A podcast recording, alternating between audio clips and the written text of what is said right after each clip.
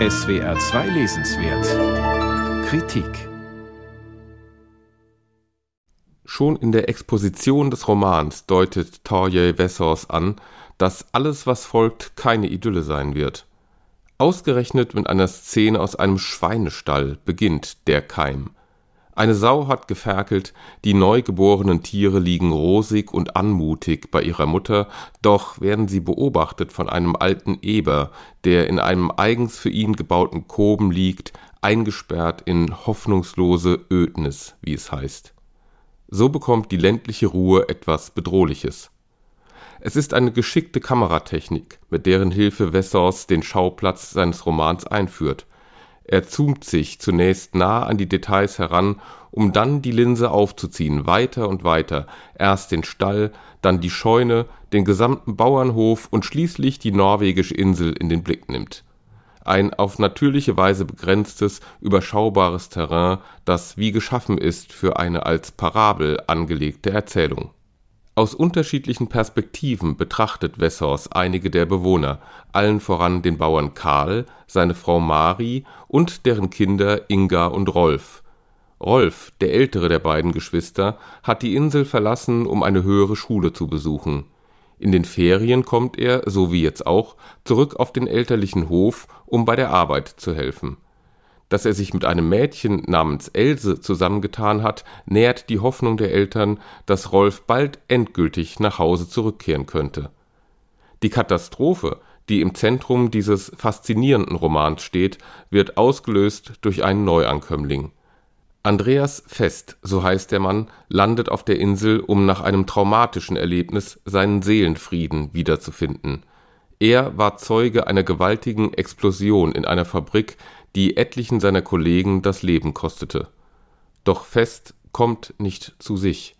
Wie ein Geist streift er durch das Gelände, schreckt mal hier, mal dort Menschen auf, bis er wie aus dem Nichts heraus die junge Inga tötet.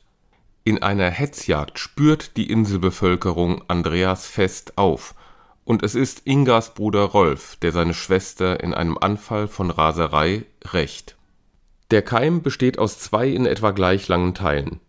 Der erste ist eine fein formulierte, von wunderbaren Detailbeobachtungen durchzogene psychologische Erzählung, die die Beziehungen der Inselbewohner untereinander darstellt und auch einen kritischen Blick auf die Rollenbilder der Zeit wirft. Der zweite Teil ist eine philosophische Reflexion über Schuld, Sühne und mögliche Heilung der unerklärliche Mord an Inga durch einen Außenseiter erschüttert die Gemeinschaft weniger als der brutale Racheakt, ausgeführt durch einen von ihnen, doch vor den Augen aller. Haben diejenigen, die zugesehen haben, eine Mitverantwortung? Lässt sich ein Unrecht durch ein anderes Unrecht sühnen? Und ist der Bruch eines in sich funktionierenden Gefüges wie das der Inselgemeinschaft zu kitten? Letztendlich verhandelt Wessors auf unaufdringliche Weise die Frage wie eine zivilisierte Gesellschaft mit einem unzivilisierten Akt umgehen kann. Der Schriftsteller Michael Kumpfmüller deutet den 1940 erschienenen Roman in seinem Nachwort als eine Parabel auf die Besatzung Norwegens durch das nationalsozialistische Deutschland. Das ist plausibel. Der Keim ruft aber während der Lektüre auch automatisch Erinnerungen auf an den Amoklauf auf der norwegischen Insel Utøya durch den Rechtsextremisten Anders Breivik im Jahr 2011 und an den geradezu beneidenswert affektfreien Umgang in Norwegen mit diesem bestürzenden Ereignis, das Gegenstück zu Wessors Roman. Die Sehnsucht nach einer profunden, natürlichen Humanität spricht aus diesem Buch, eine Humanität, die auch die gefallenen und gewaltvoll handelnden Charaktere einschließt, ohne sie zu entschuldigen.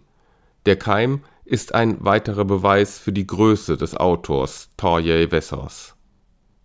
Torjey Wessors Der Keim aus dem Norwegischen von Hinrich Schmidt-Henkel Gugolz Verlag 232 Seiten 24 Euro